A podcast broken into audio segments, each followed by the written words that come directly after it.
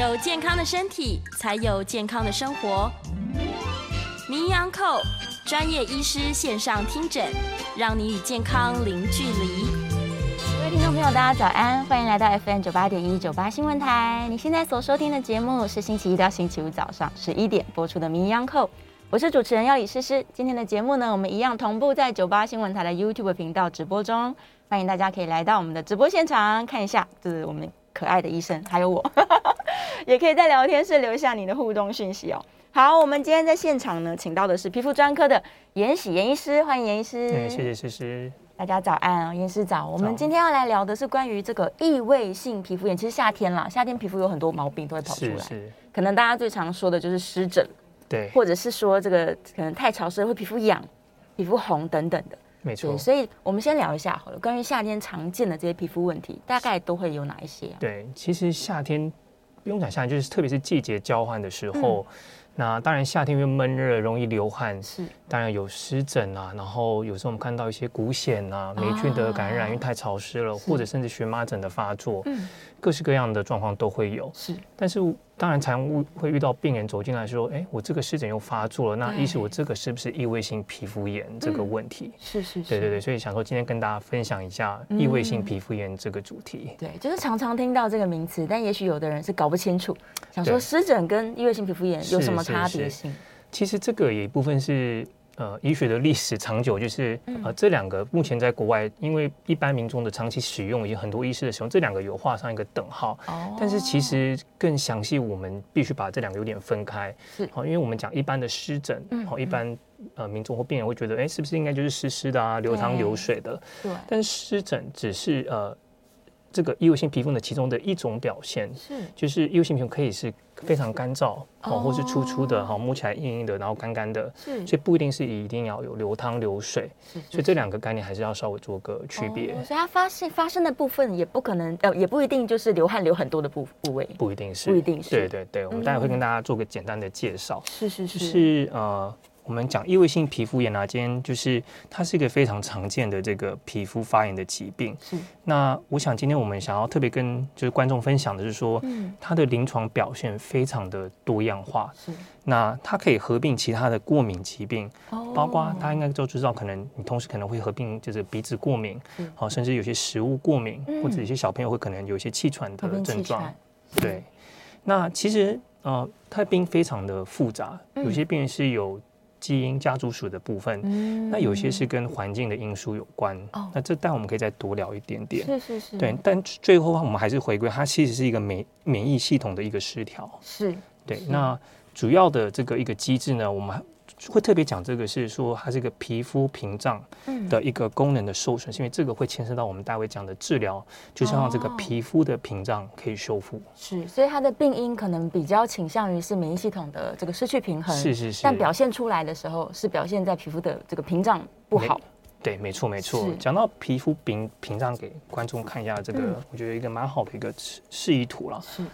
这边是一个健康的一个皮肤的屏障，嗯，那我们看外面，当然外界很多这些细菌啊，或是一些过敏源，对，那正常的皮肤是一个很好的一个保护我们的一个身体的一个这个这个 skin barrier 的屏障，对，所以就不会造成一个发炎哦。但是当我们这个屏障受损的时候，嗯嗯，就会像这边，好，第一个我们会有这个水分的流失，OK，守不住水分，对，没错，嗯，那第二个就是过敏源呢就会侵入，好。那就进去造成这个皮肤层就造成一个发炎哦。好，当然详细是非常复杂，但是我想一个大概的一个重要的概念就是这个皮肤屏障一个受损的部分。嗯，嗯，OK，所以它就是皮肤失去保护力了，原本该有的能力现在变得比较差。对对对，那这其中就是一些免疫失调造成这个皮肤屏障受损。嗯，是。那因为我们的皮肤屏障有点像这个砖块与水泥构成的。嗯。好，那这个。砖块就是我们的皮肤细胞，那水泥可能有一些呃，包括脂肪啊、一些蛋白、一些成分的东西。嗯，所以很多人很多会觉得我皮肤觉得需要把这些油脂都去除掉，其实是错误的概念。是错误的。对对对，因为适当的油分其实对皮肤是一个很重要的，让这个屏障可以很健康。是，它可以保护住你的皮肤。没错，那避免这个水分的流失。嗯，所以皮肤它其实本身应该算是一个比较比较防水的结构。对，就是帮我们锁住这个水在里面，然后。就是维持一个很好的平衡。是，所以这个油在里面扮演了重要的角色，很重要的角色，不能一直过度清洁。对对对，没错，这个很重要。嗯、很多人错的观念就是说，哎，我洗澡是不是洗的特别干净或刷很久，对，这个皮肤会变得好？那这其实是错误的，这反而造成皮肤发炎更厉害。哦，所以不管不管是哪一种，不管它有没有异位性皮肤炎，其实这个概念是要有，就是你想要皮肤健康，你其实是要水分跟油分都要平衡，一个达到一个很好的平衡，才是真比较健康的皮肤。嗯，是是是。对对对，所以刚刚医生有提到说，异位性皮肤炎的发生，它有可能是体质啊、免疫系统的问题，遗传也有也有机会。是是。所以它不见得是说妈妈没有照顾好小朋友，所以异位性皮肤炎。对对，不要这个误会。对，我觉得妈妈 不要这么大的压力。很多妈妈会怪自己。对，其实不一定是因为我们也有发现，其实有些小朋友可能第一个。是小时候就有，但是有些人是在呃青春期之后才有异位性皮肤炎，甚至有些我们现在有分出一个族群是老年五十岁以上才发生的，对，才发生异位性皮肤炎。是，嗯，不过讲到这个之前，我可能跟各位观众介绍一下这个诊断，因为很多病人走进来就会想问我这个到底是不是异位性皮肤炎？怎么样才叫做异位性皮肤炎？对对对，但是这个诊断其实相当的呃，算是要问蛮多病史跟做一个身体的一个皮肤的检查。是。呃，有很多的诊断标准被提出来，是，但是呃，这个是目前最广泛受，就是有受使用在医疗上面的。嗯、那这个是 Hanifin 跟 Rajka 两个人提出的诊断标准。是，那他提出了有四个叫做主要条件，哦，那二十三个是次要的条件。次要条件，那四个里面你必须有其中三个，嗯，那包括次要条件的二三个要也也要达到三个以上，哇，就可以算是可以诊断异位性皮肤炎。是，那。因为吃药太多，不过我大概列出来这些主要，因为我觉得这个很重要的一个观念就是说，嗯、第一个皮肤有瘙痒，会痒，对，我想这个应该是很常见。嗯，好，那第二个就是说，典型的就是皮疹的形态与分布。是，但是这个有一点就是比较呃需要看比较细的地方是不同年龄层。哦。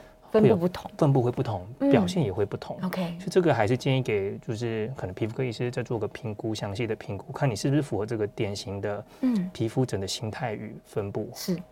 那再第三个是说，它有个特征，它是慢性的，那它常复发的特征，所以还反反复复。对，因为很多病人会说，我今天就这一次，那以前都没有过，然后可能擦个药两三天就好了，然后之后就没了。那这个其实就不太像。哦，异位性皮肤炎的一个诊断，你可能只是一个短期的一个湿疹过敏而已。嗯，对。好，那第四个就是说，其实我们都会问病人本身或他的家人，啊，他爸爸妈妈有没有一些异位性体质的病史？哦，对，因为他跟这个遗传是有关系，对，一部分是有关系的，所以我都会问，所以你爸爸妈妈有没有哎？鼻子过敏、眼睛过敏、气喘，这些都可以，就是会帮助我们做个这个诊断。哦，所以询问的范围并不只是皮肤表现。是是，其实对对，所以我都病人进来，我都要花一点时间把这个都先就是理清，先跟他理清。对对对。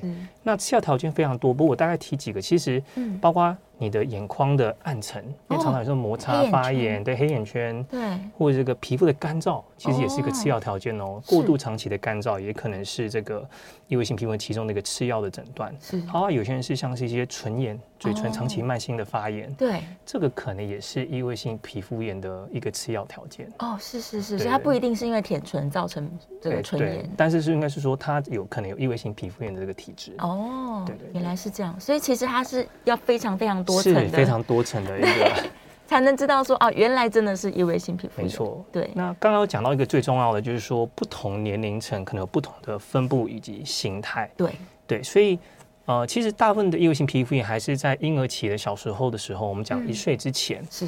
那一般呢，他不会一出生就有，很多小 baby 是在两三个月的时候才开始。哦。应该是说他开始的时候，是我们注意到是他开始红脱皮。是。对。那。它的表现会比较急性一点，嗯，那它的分布的位置，我们可以看这张图，就是这些小边那比较就是亮红的地方，跟就是比较会好发的，所以看到是主要在脸、脸颊、额头、头皮，好，跟这个我们讲深侧为主。那什么叫深侧？就是说，呃，我们的像手肘的地方跟膝盖，是对这些叫深侧为主。嗯嗯嗯。那属膝部这个较少，这个很重要，是因为。如果他的你看这边属膝部其实反而没有红疹，对，因为这个可能是如果有红的话，可能要往尿布疹，对对，或者一些霉菌感染去想。嗯，异位性比较特别是比较典型的话，它是会不会在这边有好发的一个状况？它反而都是在皮肤的表面上，不是在皱褶的地方。对，不是在皱褶的地方，在一岁之前。是，但是在一到两岁之后，异位性皮肤会变的，所以很多对对很多病人会说，哎，可小时候我的。发好发的地方不是这一些，对呀，但是它随着年龄一直变哈。是。这个第一个，它表现会变得更多样化为主，然后分布呢会改成我们讲这个屈侧，那曲侧这就是我们弯曲的地方，所以会从后面变到变到里面了，里面来了，是。从膝盖原本在前面到后面，后侧去了。对对，那这个我想是大一一般的人的认知应该会比较好发的位置，是。对。那到青少年以及成年的时候，我们讲说它会变得比较慢性。那我们有个词叫做苔藓化。苔藓化，苔藓化就是说你摸起来它是有点粗粗的、粗粗的、干干的，然后甚至硬硬的，皮肤缺乏正常的一个弹性。是，对，这个叫苔藓化。嗯，那甚至你会常常看到，就是说它抓的都是有伤口、破皮的红疹，好，都抓的很厉害。是，那它的分布也一样是以这个屈侧为主，但是手腕好。脚踝啊，眼皮是头颈部都可以有哦。哎，其实眼皮跟头颈部蛮常观察到的。对对对，如果是特别是成年人或青少年的异位性皮肤炎，你其实看得到，你都大家看到他们这边都红红的，眼睛这边都红红，对对，然后甚至有一点就是破皮的伤口这样子。对，那成人的话，可能也以慢性手的湿疹是。或者太，我我们讲这个结节性的痒疹表现，那这个是什么？嗯、就是说，有些人手就是慢性的一个湿疹的状况，是然后干裂啊，然后甚至有些感染。是那结节性的痒疹，就是有些成年人是以一颗一颗一粒非常痒，他会一直去抓，哦、越抓越厚，越抓越厚。可是它却是一颗一颗比较深色咖啡色的，在特别是四肢。嗯，那我们讲一个特征就是。它都出现于病人方便抓得到的地方。天哪，所以他们就更会去抓。对，那反而你看它比较不容易抓到的地方，反而就没有整治，就好了。对，所以会有点恶性循环，就是越抓越厉害，但是因为因为很痒，你很想去抓，那它就会造成那个细菌感染了。对，如果比较严重，就可能有细菌感染，变烧吃抗生素等。而且它那个病灶是固定一个位置，对不对？对，这个结节性就会在同个地方比较好发，他想抓的地方，天哪，就会出现，是非常困扰。所以在不同年龄，就是异位性皮肤炎会有不同的表现，以不同的位置。嗯而且也不一定说我一定会从小然后一直到大，不一定。有些人是从这个时候才开始，有些人是成年才开始。哦，对对对，对，所以他在不同的年龄发生都是有机会的。没错，是我看到那个手会红红的，我就想到现在大家不是都要喷酒精吗？对对。所以是不是患者在喷酒精，他就更加剧了他的病况？没错没错，就是在这个特别是疫情的这个期这一两年，其实常常接触要洗手啊，喷酒精都会是造成可能这个异位性皮肤炎加重的一个因子，越来越严重。对对，所以还是最好做好保湿。当然防。疫也是要做到了，但是也要注重这个保湿，然后控制这个异位性皮肤炎。是是是，所以他们可能就是要更在意这个护手霜的使用啊，没错没错，对，非常非常辛苦。对对，顺便问医生一个问题，其实刚刚在节目前我们也问了很多人，现在可能确诊痊愈之后长新冠，然后就是说，哎，我有些皮肤痒的状况。对，但这是不是就会比较不符合我们今天说的诊断？对，因为刚刚当然有提到这个诊断条件是非常的，还蛮严谨的。是对，那其实第一个。那因为我们知道，其实这个还是跟免疫有相关，对，所以其实当然新冠会不会导致一些免疫的一些失调，导致一些皮肤的一些发炎的状况是有可能的。嗯，呃，在临床上我们也看过出现，特别是像一些呃荨麻疹啊，或是其他的一些痒疹的反应出现是有可能的。嗯，但是以我们的经验，通常。过了一段时间，几个月后，慢慢的稳定下来，甚至就直接改善了。哦，它就比较不像异位性皮肤会这样这个长期好几年的一个一个病史这样子。是是是，比较不会纠缠这么久。没错没错，不用过度的担心。对对对，是。所以我们还有一个是要跟让大家知道，说皮肤表面看起来很多不同的表现。天哪，根本就没有一个固定的样式。对对对，因为大家一般的湿疹的概念可能会是比较像这样子。对对，比较像中间水泡，有点湿湿的，红红。但是我们跟大家分享一下异位性皮肤炎的多样貌这样子。所以从最这个这这边是健康的皮肤，然后这个没有问题。但是我们可以看到，如果是 B 皮肤，就是广泛性的干燥，而且很细细的一些脱皮。是这个是刚刚有提到，像老人的异位性皮肤炎，可能他全身都是一个这样的状况。是，所以你看到这个，其实也有可能是异位性皮肤炎的一个表现。所以看起来就是很干燥，非常干燥。那这种当然就是要加强做这个保湿，非常的重要。是。那 C 就是我们比较常见这个急性的哈，它会发炎。红的斑块。是，那常常会有这个渗液，哦，会有水流出来，会有水，对，所以我们讲流汤流水，或甚至一些小水泡的一个状况，这种是很蛮急性，有时候会痛，有时候可能会甚至有感染，有脓泡，是。对。那再来我们会说有个叫亚急性，就是稍微没有那么急性了，但是还是可以看到一个干的红斑块，嗯，那比较也看到一些皮屑，是。那刚刚有提到这个慢性的，就是说它界限已经没有像急性期那么明显一块的红，但是它有些苔藓化，就是刚刚讲的变粗变有点硬的，嗯、那还有一些抓伤的伤口，哦、像这样子，所以会有疤痕。对，这个长期色素的沉淀，所以黑黑的、暗暗的这样子，所以真的是异位性皮肤炎非常多的一些临床表现，各式各样。对，但是假如说啊，它这个因为好发可能在颜面嘛，然后他又抓破了这个色素沉着，他想说，那我要去掉颜色，我想要镭射。是不建议镭射的。对对对，因为当然，如果你的脸上目前在急性的发炎的时候，嗯、其实不太适合做一些比较轻的，像这种破坏性的镭射啊。是。好，因为其实最重要还是你要让你的皮肤好好的休息，嗯、让发炎控制住。是。当然，我们讲到治疗，其实还蛮多的不同的选择可以控制。嗯、那假如你发炎控制的好。色素沉淀过几个月，其实是会慢慢的吸收掉，自己会淡掉。对，我们的细胞会把它代谢掉。嗯，对对对，就会比较改善。但是重点在于说，第一个，我们都跟病人强调说，不要一直反复的一直抓，因为你抓可能有新的伤口又在发炎。没错，这个循环永远走不出来。嗯，而且皮肤如果一直在受伤跟修复的状况，它也不可能很很漂亮。对对对，没错没错。对对，嗯。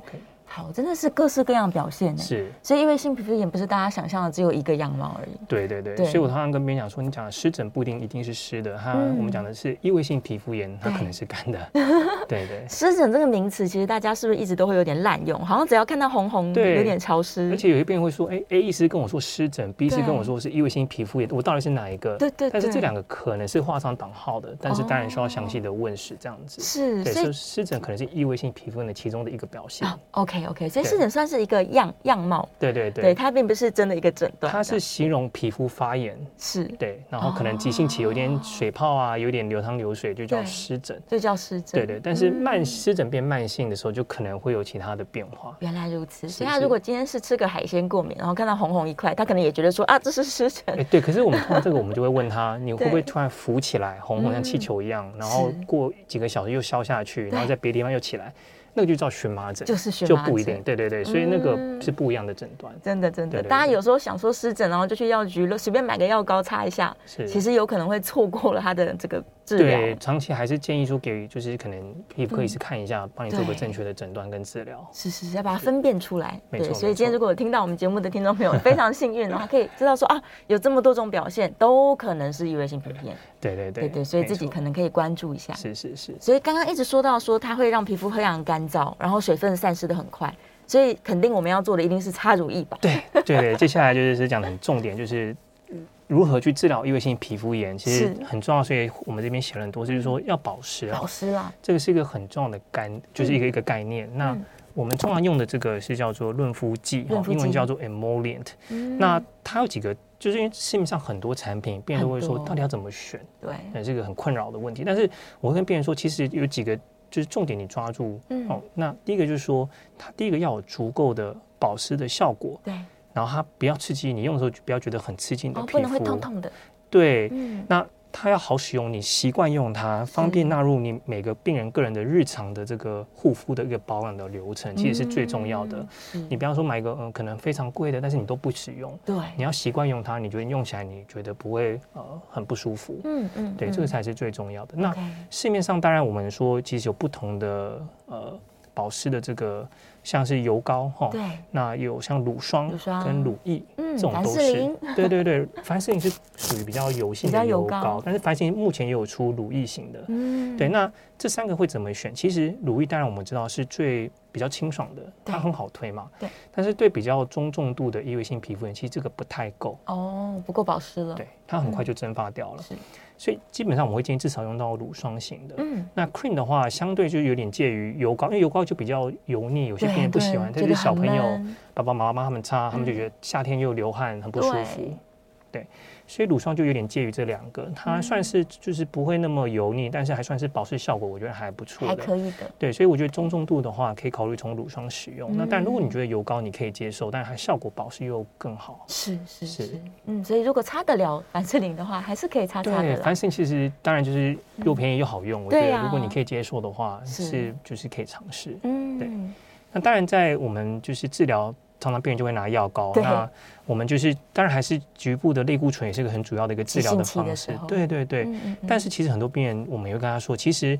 当然，我们知道类固醇长期擦会有一些副作用，没错，包括呃皮肤会有所谓的萎缩变薄，哦，可能会增加感染的一些风险。嗯，所以长期我们也会建议，如果你今天是一个异位性皮肤炎，需要用个好几个月甚至几年的擦的药膏，可以转成这种非类固醇的外用药膏。哦，对。那接下来我讲一个比较复杂的名词，但是我也希望可以介绍给各位听众朋友，就是熟悉，因为可以跟我们医师在沟通的时候可以说，哎，有这个选择哈，这个叫做局部的。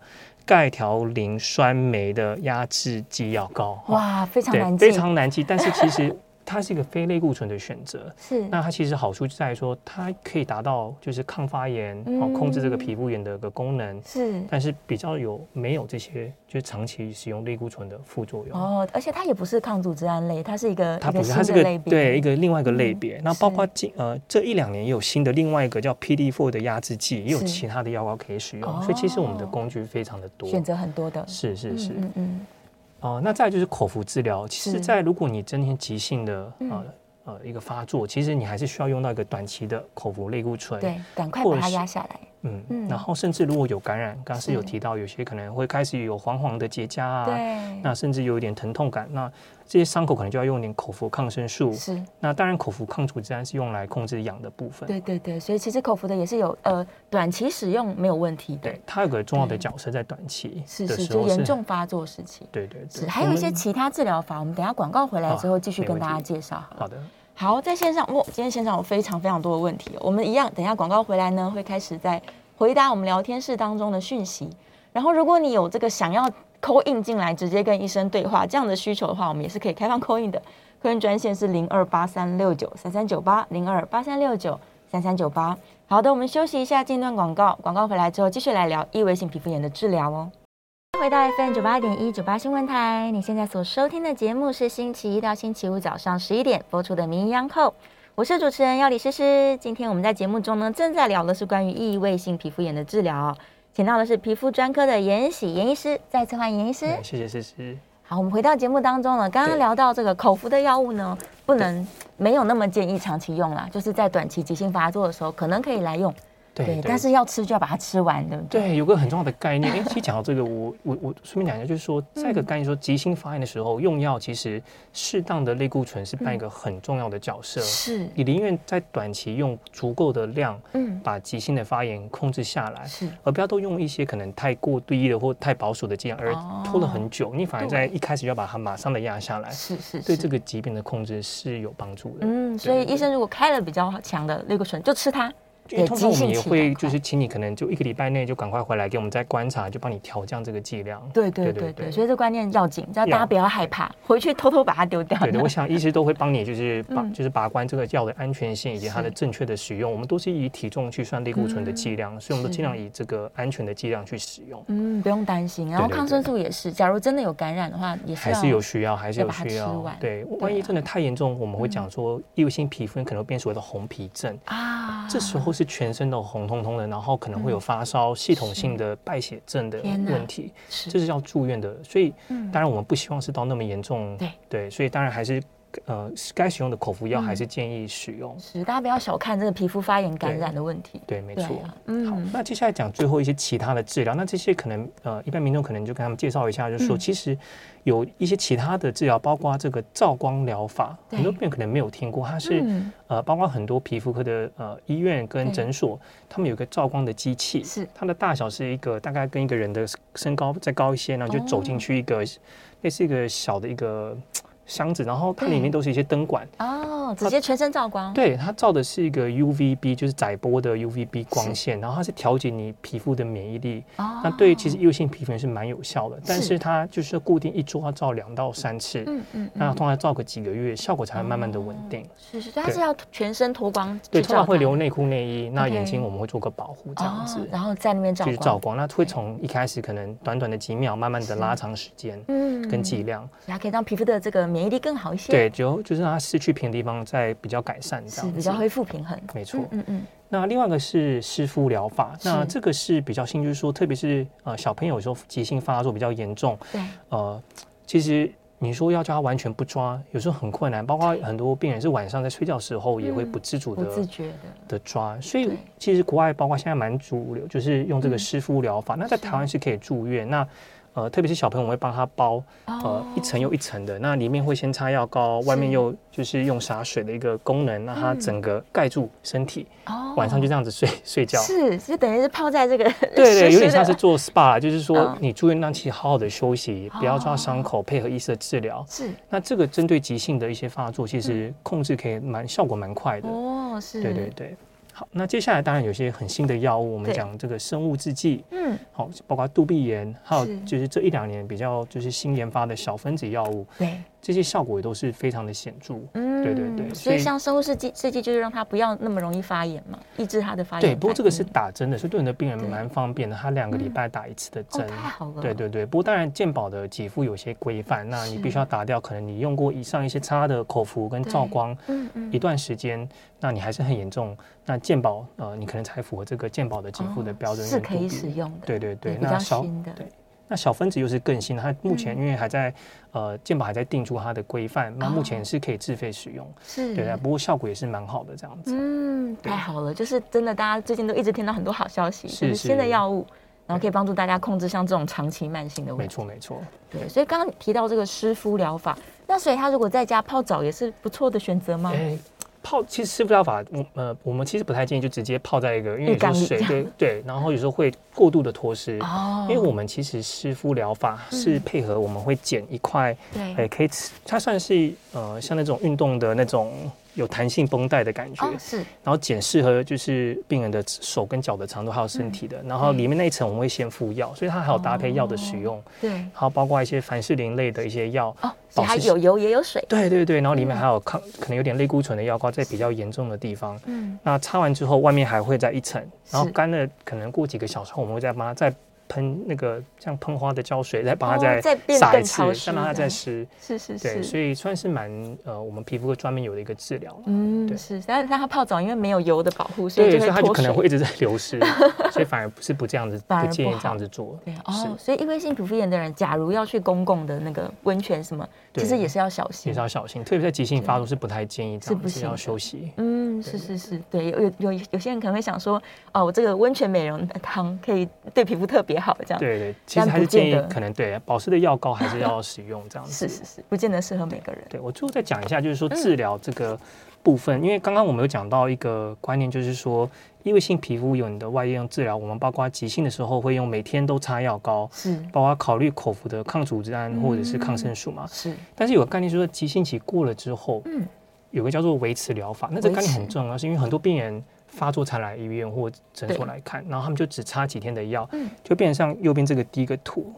这个图很有趣，就是国外的教科书写说，就是有些病人，如果你只是这个是它严重程度哈，越高越严重，哇，那他可能一开始的时候他来，那他就吃了这个 P，就是说他可能有一些口服类固醇一些比较强效的药，是。短期进步了，嗯，但是他只吃短期，他就停了，他不吃了，什么都不做，对。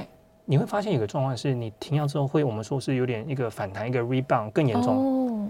然后他又来医院，因为变严重了。对。那他就用个再两三天的药。是。那当然你用药会好很多，但是又不用，又反弹更大，然后就是一个恶性循环。天哪。所以我们有个新的概念是所谓的，其实你在急性期之后，你还要搭配这个维持疗法。那什么叫维持疗法？就是呢，这个药膏要间歇性的使用。哦。例如你急性期比较好了之后。本来是每天擦嘛，我都会跟病人说，你可能一开始一天擦两次药膏，是，那之后比较稳定就一天一次。哦，那到了真的很稳定。你可以在好发的部位就周末擦就好，六日各擦一次。真的，假日再擦就好了。对对，这个叫做就是预防性的治疗 （preventive therapy），在国外也蛮常用的。是。那我们就叫做 hot spot，就是好发的部位，你就擦就好，加强。OK。对，那这个概念就是说，好，一开始你我们用药，然后你配合我们用，然后 M 就是说维持疗法。维持。对，当然中间可能会有些小发作，但你长期这样子跟我们追踪以及治疗，嗯，其实它会越来越稳定。哦。对。所以不能说我发作完好了，我就不管它了。不行，对对。是是是。那最后就是说，平常的保养，这个每天还是要做到这个刚刚讲的这些，不管是一些润肤剂的保养使用，这个都还是要做到。保湿，对对对，最重要就是每天要还是要保湿，照顾自己的皮肤。好，非常非常的这个有点复杂哦。所以，假如说你真的身边有一位性皮肤炎的朋友的话，也可以把这集节目转给他听，他知道说这个在急性期，然后在平时没发作的时候，其实都很重要。对对，各式各样的观念。好，我们来看一下我们聊天室里面的问题哦。博博宏问了一个很好的问题，他说运动一定是可以改善，因为这跟免疫系统有关嘛。但是运动又会流很多汗啊，他又担心说流汗在这个皱褶的地方 会不会加剧了异位性皮肤炎？对对对对，所以他应该是要穿吸湿衫还是排汗衫比较好？那他真的应该要运动吗？我想这个是一个很好的问题，因为毕竟我们还是鼓励，还是要有所谓的健康的运动的习惯。对。那我个人的经验，通常我会跟病人说，第一个，如果可以的话，嗯，你有比较呃，算是你知道你是异位性皮肤炎的体质，是。那第一个，如果可以的话，我还是觉得室内有冷气的健身房，哦，这种运动的选择会是蛮好的，因为因为特别是夏天你在外面那种很又又闷又汗水，那个其实很容易刺激这个发作。是。那再来就是我会带去排汗衫。就是汗，就是如果有赶快擦干，因为的确汗水也可能会刺，就是刺激这个皮肤。哦，它也是一个刺激。对对对，所以当然可以尽量的就减少或多带，就多带一些毛巾，对，然后随手放在旁边，赶快擦干，在你运动完的时候。哦，太好了，所以可以用这种贵妇型运动法。对，不过现在有一些就是运动中心啊，也是很亲民的，就是就是。是是是，不会很贵，然后这种有冷气的地方会是个非常好的选择。是是是，所以记得这个汗水其实有可能会造成更多问题，他他考虑的没有错。对对对啊，所以流汗很好，运动非常优秀，但是要小心。要小心。那游泳的选择，就像刚刚说的，也许游泳池有其他感染风险。对对对，对对对，嗯，所以运动的选择来说，呃，室内运动优于户外运动。对，我觉得有冷气，然后比较不会造成你那么容易流汗的话，嗯、是对，会是比较好的选择。当然，你比较稳定之后，你是在户外是 OK 的这样子。哦、对，对就是急性期以外、啊。对，如果你有在发作，你会你知道你流汗很敏感的，就尽量还是避开。是、嗯、是。是好，燕良在问哦，好发部位我们刚刚解释过了。但他在问说，有没有一些人他本来控制得很好，结果确诊之后，因为免疫系统的混乱，对，导致他又变差了。是是，是是刚刚有提到这一点，就是疫情期间，其实我们有在临床管道上，因为毕竟这个染疫可能会改变你的免疫，对，的确有些人会变得更严重。是，但但通常这个如果只要在我们也是当成一个急性的发作来治疗，其实还是可以控制得下来。嗯，短期内就可以。对对，大家还是不用太担心，来给皮肤科医师看一下评估，跟给正确的治疗，通常都是可以控制得下来。OK，就不会因为说确诊以后变得非常严重不可控这样。对，通常还是有办法。我们药现在这么多，也有那么多新的药，通常会有，包括有一些口服新药，其实效果对这种可能染疫或者是有相关的造成的发作，是可以达到很好的控制。是是是，但是这些新药的使用，就像刚刚说的一样，有个顺序啦。是是是，对，所以也不能说来整间就说。对对对，我们当然会先评估，那适用的我们再推荐这样子。是是是，好，再来看看，对，医生的声音真的很好听。嗯。博红在问富贵手，但是富贵手，嗯，我们刚刚有稍微提到，对，可以稍微提到，就是说富贵手当然就是又不太一样，它是长期因为接触，特别是水，对，那当然有些是工作又接触其他的，包括可能化学成分的，长期的嗯。呃接触造成一个敏感跟刺激，是，对，但是其实富贵水的治疗会跟异位性皮肤炎的手的慢性手湿疹有点类似。哦，一样，第一个还是保湿，避免这些接触这些，所以我常常会跟病人讲，因为他说我工作我可能。还是要防水的话，那我会说里面戴个棉棉手套，棉手套，那外面再做一个防水的。哦，对对，这样子效果，如果你真的要防水的话，那但是你又不希望直接就是中间有个棉，其实效果原还会比较好，会比直接戴一个防水的手套会更好一些。没错。好，我们又要进广告啦，广告之后回来我们会继续讨论我们线上的这些问题。今天问题非常非常踊跃哦，那不要忘记我们有开放 call in，call in 是零二八三六九三三九八零二八三六九三三九八。好，我们休息一下，进一段广告。广告之后立刻回来。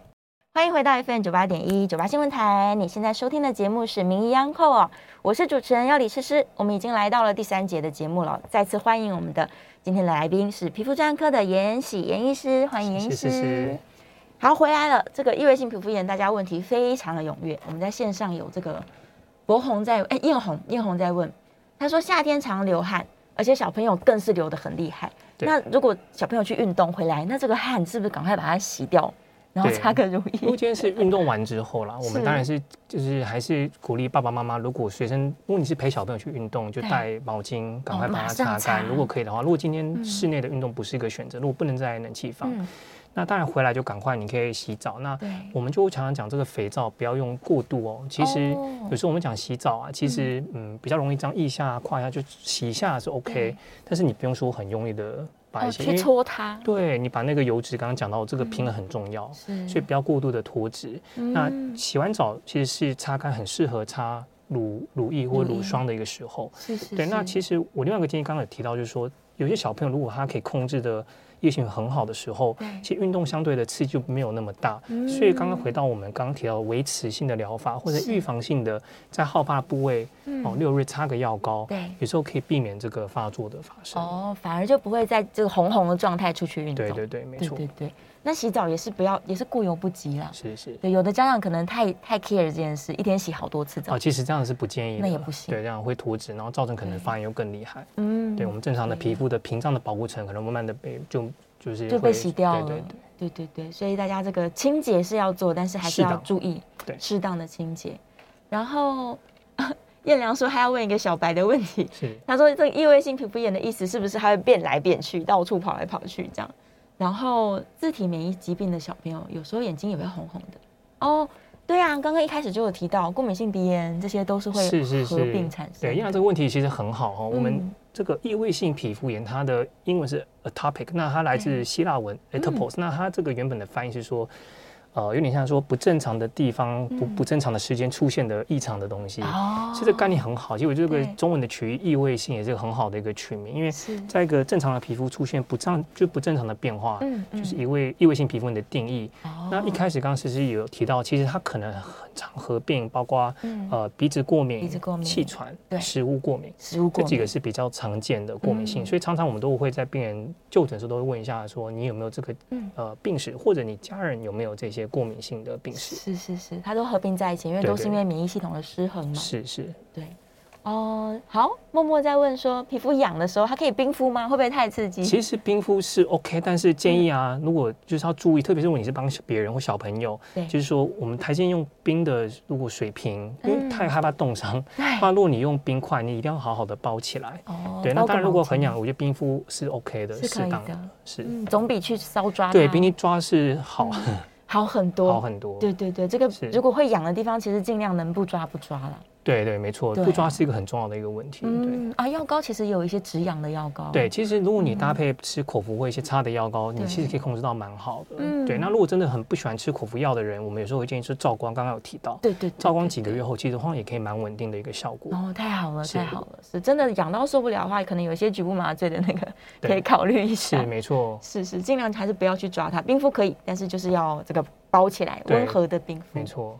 好，再来爽身粉呢？哎，对啊，爽身粉也是妈妈常常考虑的。其实爽身粉比较是在这个部分害怕也是太干。对对，所以其实刚刚有讲到，其实我们因为爽身粉毕竟它是比较是吸收水分的东西，对。但是我们害怕是过度的干燥造成皮肤的破坏。哦。所以其实爽身粉，呃，一般来讲是不建议过度使用。是。哦。如果当然它有尿布湿疹这些的，是是可以用。对。但是如果是异位性皮肤炎的好发的地方，还是要用保湿为主。哦，反而不是让它干燥。对，你要反而让它保湿，是潮湿的，对，所以该该擦乳液擦乳液这样。是，多次洗澡，他在问说，假如他都清水洗澡的话，会不会好一点？其实有时候我觉得这是关于就是说你选的那个洗身体的清洁剂是不是比较减敏的，或适用异位性皮肤炎的一个产品。如果你选到一些不太刺激的话，是 OK 的，是可以用。但是如果你用有些香料，嗯，好，或者是添加一些额外的成分，这个可能会的确会有个。过度的刺激，那在这种情况下，你是用清水可能会更好。是，但是我还是建议去选一些市面上蛮多产品，就是针对异位性皮肤炎，洗澡、洗头发都可以用的。嗯，温和一点的清洁，比较温和的，对。是是，所以也是可以考虑的。是。然后呃，吴先吴国宇的问题，我们。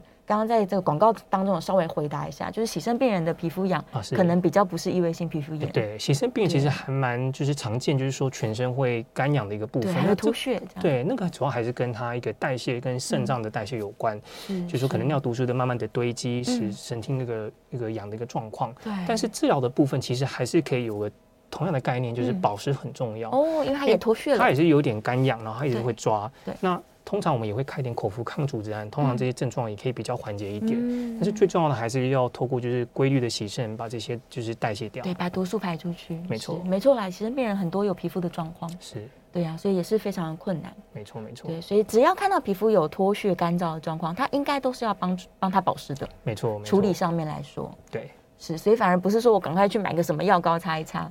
对，如果你保湿可以做好，其实我觉得这是一个最大的一个主要的一个治疗的一个最重要的一个步骤了，嗯、就是保湿，就是保湿，是是，对，各式各样的方式，没错，然后也不要太刺激皮肤，这样。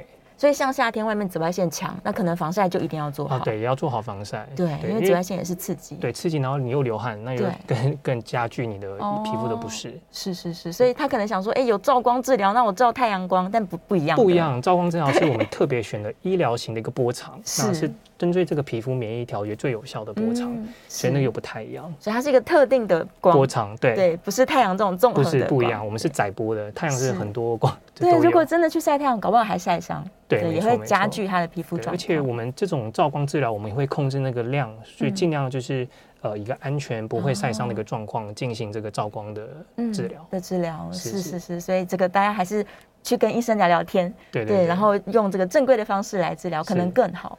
饮食上面来说，我想应该是比较刺激性的食物少吃。对对，其实我们还是会强调就是说一个均匀的饮食啦，那蔬菜水果那。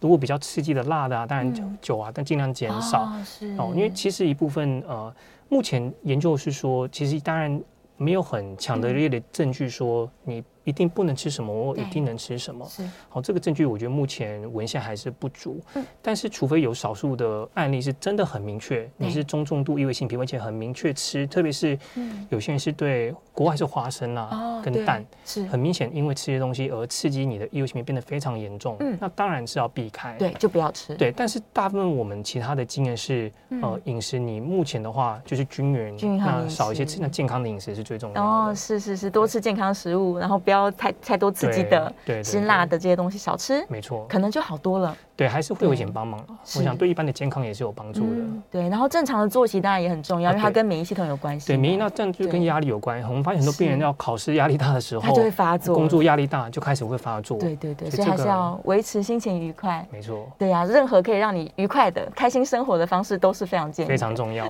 对，也对健康有帮助。是，今天非常谢谢颜喜颜医师，我们在节目中分享了相当多重要的观念哦，希望大家都可以在听到节目之后，知道说怎么样好好对待自己的皮肤。没错。对，然后也可以对疾病有正确的认识。对，谢谢，我们下次见。谢谢，拜拜。